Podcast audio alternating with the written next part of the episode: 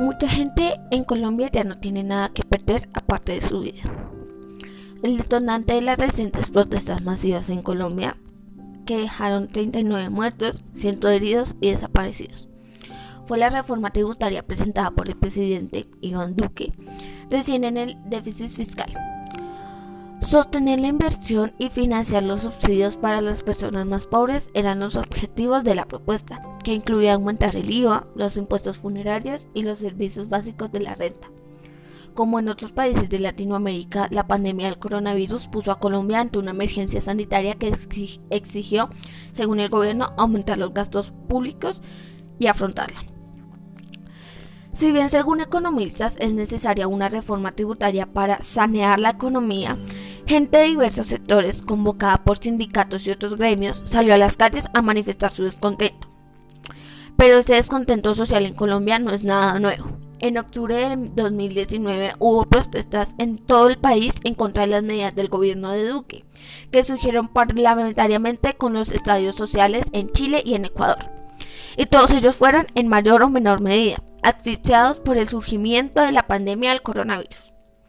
Cifras alarmantes de la pobreza.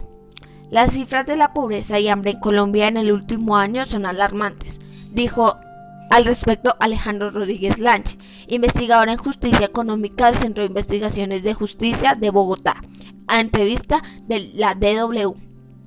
Según el Departamento Administrativo Nacional de Estadísticas, el DANE, la pobreza escaló en 2020 hasta un 42,5%. Otro 30% de la población está en situación de vulnerabilidad económica tiene ingresos por encima del nivel de la pobreza, pero ante cualquier crisis económica está en riesgo de caer en pobreza máxima.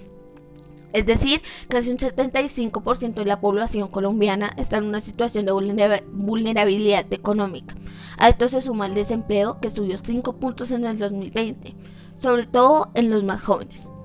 Estos aumentos de la pobreza se representan sobre todo en las ciudades. Según Mónica Laurel Pérez, experta en las admienas de ese país. La desigualdad social en Colombia empeoró debido a la pandemia, tanto como en las ciudades como en las zonas rurales. Los campesinos son desplazados por las agroindustrias y las luchas de la guerrilla, el ELN, paramilitares y narcotraficantes por las rutas de la droga, dijo a la DW. En Colombia, con 50,34 millones de habitantes, hay más de 21 millones de personas que viven en la pobreza en comparación a las cifras de 17,4 millones en el 2019, antes de la pandemia. El salario mínimo llegó a los 250 dólares. Vivir en la línea de la pobreza en Colombia significa tener un ingreso individual de capital de 338 mil pesos, o sea, 88,42 dólares. En la pobreza extrema viven los que reciben 145 mil pesos, o sea, 38,65 dólares por mes.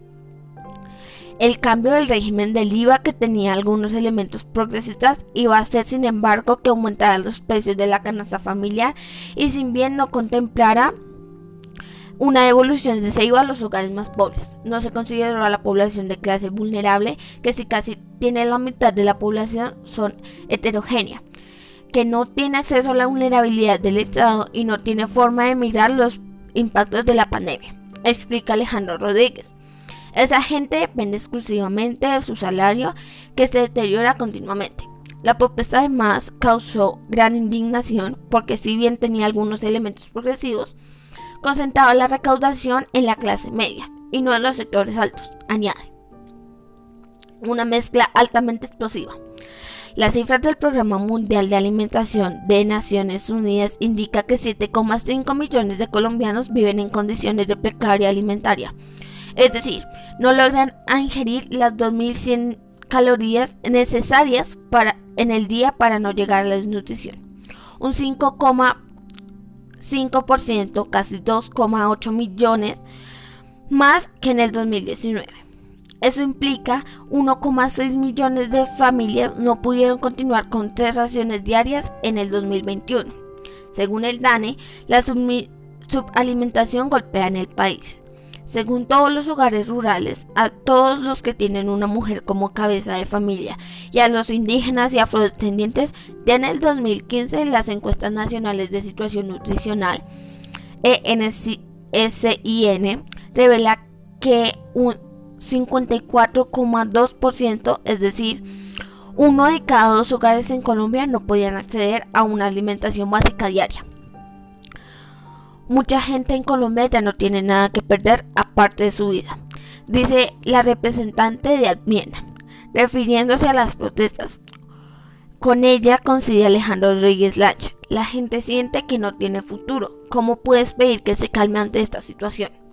La gota, que hizo rebasar el vaso fue el anuncio realmente desertado justo en el momento de la reforma del sistema impulsivo que afectaría fundamentalmente al bolsillo de la gente con ingresos más bajos y excluía a los más ricos, agregó Mónica Laurel Pérez.